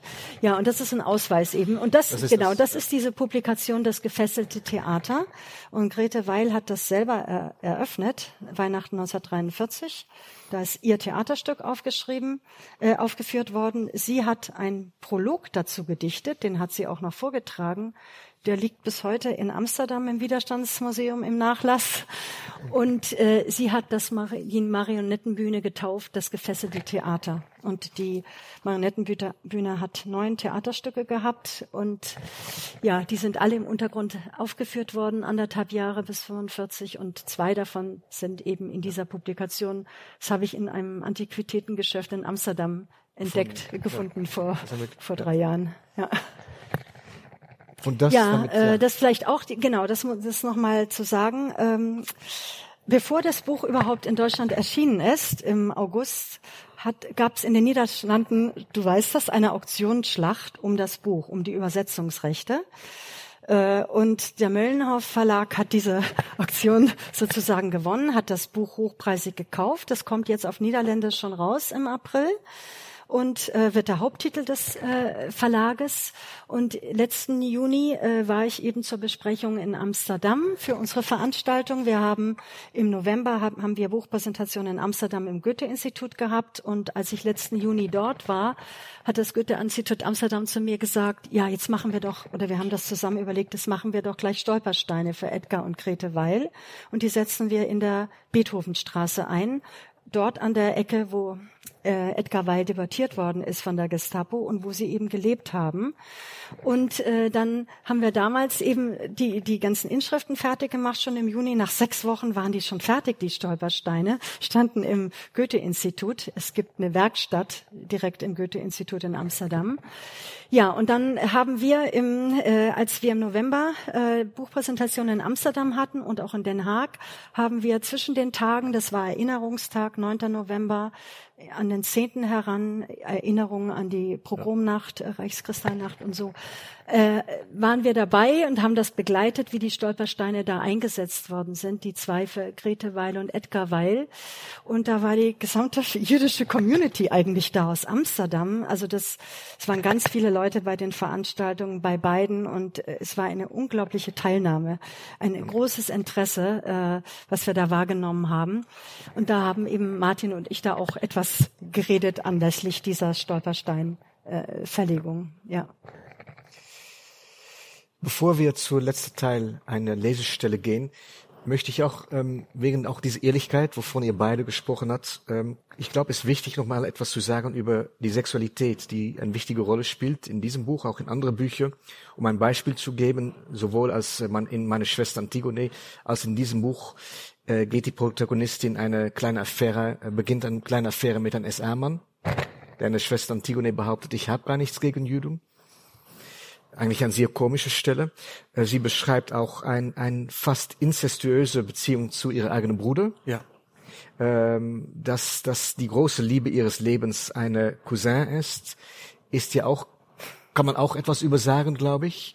Und sie beschreibt auch die Mutter äh, von dieser Cousin, ähm, Paula, beschreibt sie mit Wörtern, die man fast nur als, als auch eine erotische Liebe bezeichnen kann. Ja. Also vielleicht, Martin, kannst du da noch etwas über sagen? Ja, also äh, zu dieser äh, Ehrlichkeit und Offenheit, die sie als Autorin hat, gehört auch, dass sie, also heute würde man das wahrscheinlich genderfluid oder so etwas nennen.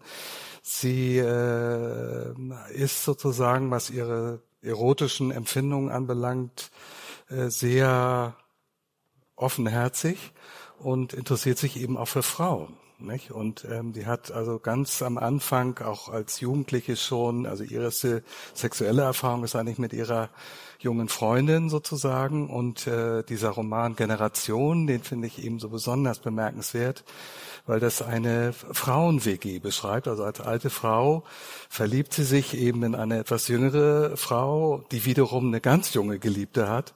Und die ziehen dann zu dritt nach Grünwald in eine Wohngemeinschaft, die natürlich eine völlige Katastrophe wird. Das weiß sie schon vorher, dass es eine Katastrophe wird.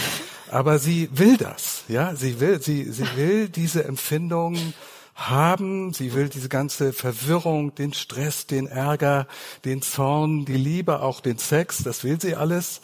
Und das macht sie auch. Und äh, das heißt aber nicht, dass sie nicht auch Männer mag nee, nee, oder so. Nicht? Also sie, es ist auch da. Es geht überhaupt nicht um Identität oder so etwas. Nee, nicht? Es geht nicht. genau nicht darum, sondern diese ganzen Konzepte von Identität, die ja auch nur Korsett sind, sozusagen, die werden eben zerlegt. Es ja. wird einfach alles zerlegt. Und ähm, aber eben, sie gesteht sich das zu, dass sie Frauen mindestens so anziehend findet wie wie Männer, und äh, das möchte sie auch leben. Ja. Und äh, das finde ich auch ganz großartig, das wie sie das beschreibt. Und äh, wie sie auch ihre eigene Verletztheit, dass sie eine alte Frau ist, dass sie nicht mehr so schön ist, äh, wird aber angegraben von dieser jungen Mitbewohnerin und denkt, das, das darf ich nicht, das kann ich nicht, ist zu jung für mich. Und dann tut sie es aber doch, nicht? Ja. So nach dem Motto, also ja, vielleicht ist das die letzte Chance, nicht? Und warum nicht? Warum nicht? warum also nicht? nehmen wir, nehmen wir doch jetzt ja. mal mit und dann lassen wir uns jetzt mal drauf ein und so weiter. Und es ist auch schön, ja. Und auch das schreibt sie, nicht? Und also ich finde das einfach wirklich beeindruckend, muss ich sagen. Äh, mit, also wie sie dieses ganze Gefühlswirrwarr auch wie sie sich selber verhält, auch furchtbar verhält zum Teil, äh, Nervenzusammenbrüche hat, Leute beschimpft und Vorwürfe macht und genau das, also das machst du jetzt aber nicht und dann macht sie genau das, was sie eben nicht machen wollte, nicht, ist gekränkt und beleidigt und äh, und so weiter und so weiter. Das schreibt sie aber alles. Nicht? Also sie versucht sich überhaupt nicht zu beschönigen und ihr Verhalten nicht zu beschönigen, aber das macht es so menschlich, wie gesagt. Das macht es so menschlich. Und äh, das erinnert mich eben, das habe ich ja auch in Holland gesagt, das erinnert mich eben an autofiktionales Schreiben von Frauen wie Annie Ernaux oder so. Ja, diese Härte bis in die, bis in die Diktion hinein, bis in die Syntax hinein. Da hat das große Ähnlichkeit. Wenn man das jetzt heute liest, Grete Weinemann, dann müsste man das sehr stark in diese autofiktionale äh, weibliche Literatur eigentlich einordnen. Das geht weit über jetzt die Beschäftigung mit der Shoah und mit diesem Verlust des Mannes hinaus und äh, Bewältigung oder Kritik an den Deutschen. Das ist viel, viel mehr. Nein, ich finde es wichtig, dass, dass ja. du das erwähnst. Und ja, und hast selbst auch erwähnt, wie zum Beispiel, wie wichtig Ingeborg Bachmann für, für sie war. Ja. Christa Wolf. Ja, ja. Und Klaus Mann, wie gesagt. Wenn wir ja. über diese Art von Sexualität sprechen, genau. kann man verstehen, warum sie Klaus Mann erwähnt hat als ein Vorbild. Ja. Ich, ich glaube auch wegen der Zeit ist jetzt Zeit, ich, wir brauchen, glaube ich, keine Einführung. Nein. Wir sind dann wieder am Ende des Buches. Wir sind wieder bei der, mit, mit der Dichte. Ähm, Ingwild hat es äh, ausführlich äh, beschrieben. Da oben in die Bergen und da hören wir eine Szene äh, aus dem Schluss von diesem Roman. Er hasste Monika, weil sie ihm die Wahrheit gesagt, weil sie ihn aufgeweckt hatte aus einem Traum, der sein Leben gewesen war. Mit zitternden Lippen sah er auf sie nieder, die nichts von dem verstand, was in ihm vorging. Doch da sie sein böses Gesicht quälte, stand sie schwerfällig auf, ohne ihn anzusehen, taumelnd vor Müdigkeit ging sie zur Tür und trat ins Freie.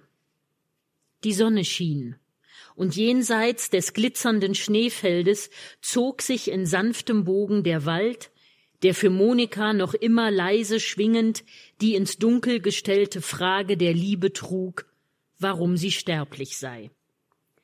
Sie drehte den Kopf zur Seite, weil ihr die Tränen aus den Augen liefen und Andreas, der neben sie getreten war, nicht zu sehen brauchte, dass sie schon wieder weinte.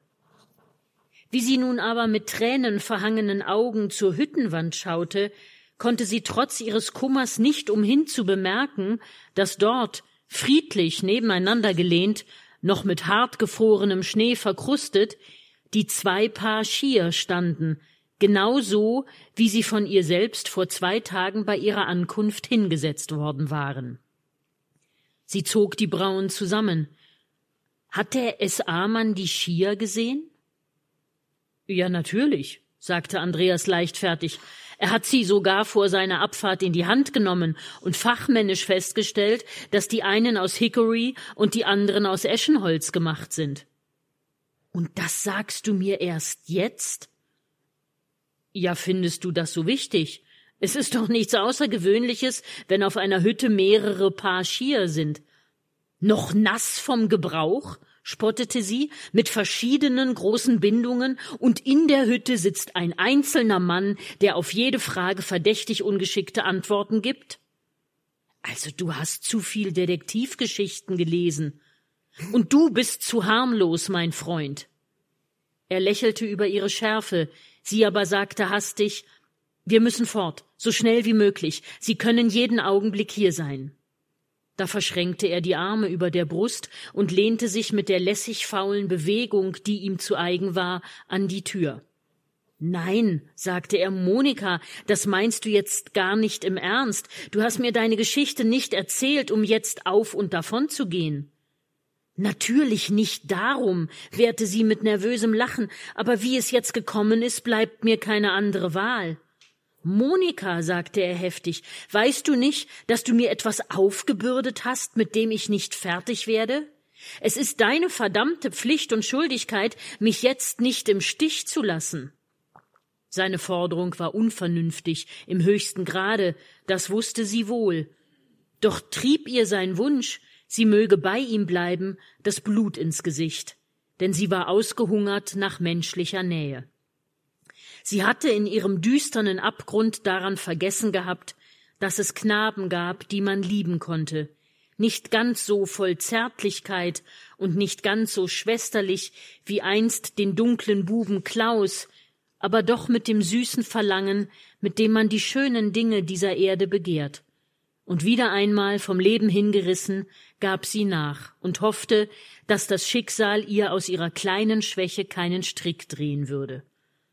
Gut, sagte sie zögernd, bleiben wir bis morgen früh, obwohl es eine furchtbare Dummheit ist. Sie setzte sich auf einen Holzstoß, von dem die Sonne den Schnee weggeschmolzen hatte, und sah zu Andreas hin, wie er da an die Tür gelehnt stand und den blonden Kopf zur Seite gelegt hielt, als würde er lauschen. Nicht die leiseste Ironie erhellte seinen tiefen Ernst, und anstatt Freude über ihr schnelles Nachgeben zu zeigen, verfinsterten sich seine Züge mehr und mehr. Sie erstarrten in Trotz und Misstrauen, in Verstocktheit und Schmerz. Dann sagte er wild Wie musst du uns alle hassen? Sie verstand ihn nicht, und mit erstauntem Lächeln fragte sie zurück Wen denn, Andreas, um Himmels willen, muss ich hassen? Uns, die Deutschen, die Mörder von Klaus. Bin ich denn keine Deutsche? Er errötete. So habe ich das nicht gemeint. Glaubst du, fragte sie, stand auf und stellte sich neben ihn, dass die Opfer schuldlos sind? Wir alle, du und ich und auch Klaus, haben es so weit kommen lassen ohne ernstlich etwas dagegen zu tun. Wir haben mit in den Schoß gelegten Händen zugesehen, wie die Dämonen über unser Land gekommen sind. Die Sorge um Deutschland hat uns nicht um unseren Schlaf gebracht. Wir haben vorgegeben, Leben und Freiheit zu lieben und waren zu faul, von unseren weichen Betten aufzustehen. Ich schäme mich, sagte er leise, ein Deutscher zu sein. Sie wollte gerne seine Hand nehmen, aber sie hielt sich zurück und sagte An diesen Gräueln trägt nicht ein einzelnes Volk die Schuld. Seitdem Klaus tot ist, weiß ich es besser als jemals zuvor. Denn keine Nation besteht nur aus Bösewichten. Doch wenn Mörder an der Spitze stehen und Prämien für Morde ausschreiben, wird aus jedem Volk die Hefe hervorbrechen und Schreckliches anrichten und wir anderen schweigen still dazu und wollen das alles nicht sehen. Na, was solltet ihr schon machen? Angst schließt euch die Augen, Angst bringt euch dazu, dem Terror zuzustimmen, Angst macht euch grausam. Wann handeln denn je die Menschen aus sich selbst? Es ist die Situation, die sie bestimmt zu ihren bösen und zu ihren guten Taten. Es gibt hierzulande wie überall in der Welt nicht viele Helden. Ich gehöre jedenfalls nicht dazu, sagte er mit niedergeschlagenen Augen. Und wir, Andreas, die wir doch die legitimen Feinde des Bösen waren von Anfang an? Was solltet ihr schon machen? Angst schließt euch die Augen. Angst bringt euch dazu, dem Terror zuzustimmen. Angst macht euch grausam. Wann handeln denn je die Menschen aus sich selbst? Es ist die Situation, die sie bestimmt zu ihren bösen und zu ihren guten Taten. Es gibt hierzulande, wie überall in der Welt, nicht viele Helden. Ich gehöre jedenfalls nicht dazu, sagte er mit niedergeschlagenen Augen. Und wir, Andreas, die wir doch die legitimen Feinde des Bösen waren von Anfang an? Wir können nicht einmal zur Entschuldigung anführen, dass wir es nicht gewusst hätten. Wir haben Hans Hauser fallen sehen und Mary Aue. Was haben wir getan? Träge gewartet, bis wir selbst an der Reihe waren. Warum müssen wir die Ersten sein, die in die Gewehre laufen? habe ich Hans Hauser gefragt und dabei an Klaus gedacht. Ich habe immer an Klaus gedacht, bis ich vor Angst keinen klaren Gedanken mehr fassen konnte. Darf ich von anderen verlangen, was ich selbst nicht tat? Haben sie weniger Recht, mit ihr um das Liebste zu zittern als ich? Die meisten stellen sich blind und begreifen in der Tat auch nicht, worum es geht. Manche erfassen es und fragen genau wie ich, warum gerade wir? Dann sind einige, die wissen und sehen und laufen in die Gewehre. Man sollte sie nicht vergessen, wenn man von Deutschland spricht.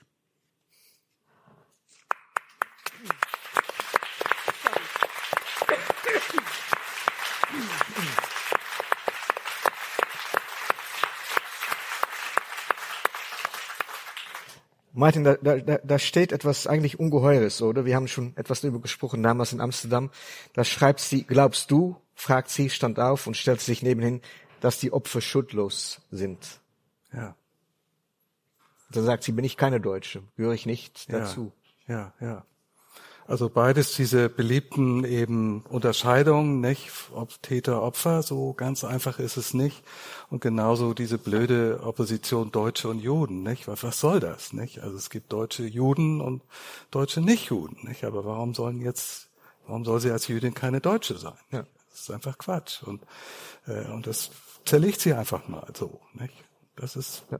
Das ist ganz wichtig. Sie, sie gräbt immer weiter, sie dreht die Schraube immer weiter. Nicht? Immer weiter die ganzen Gewissheiten äh, werden, werden aufgehoben. Und das ist das Bedeutende daran. Sie hat ja auch, sie ist ja zurückgegangen, wie erwähnt, nach Deutschland, aus viele Gründe. Ingrid hat sie schon erwähnt. Ja. Und am Ende äh, dieser Memoire schreibt sie eigentlich ein sehr ähm, emotionales Kapitel, wo, worin sie nochmal erklärt, warum sie zurückgegangen ist. Und das Wichtigste war äh, eigentlich der Freund von der ermordete Mann, Walter. Aber sie schreibt etwas dazu und ich möchte mit diesem Zitat, womit sie ihre Memoiren endet, auch diese Abend enden. Danach können Sie noch Fragen stellen. Sie schreibt, äh, also die wichtigste Grund war, war Walter.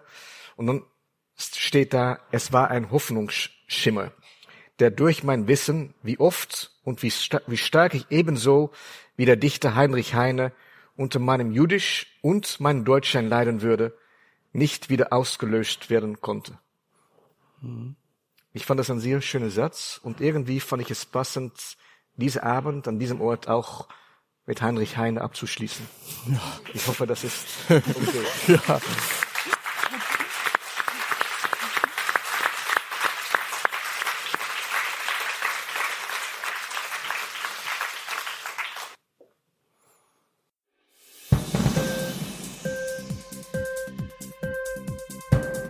Dir die Sendung gefallen?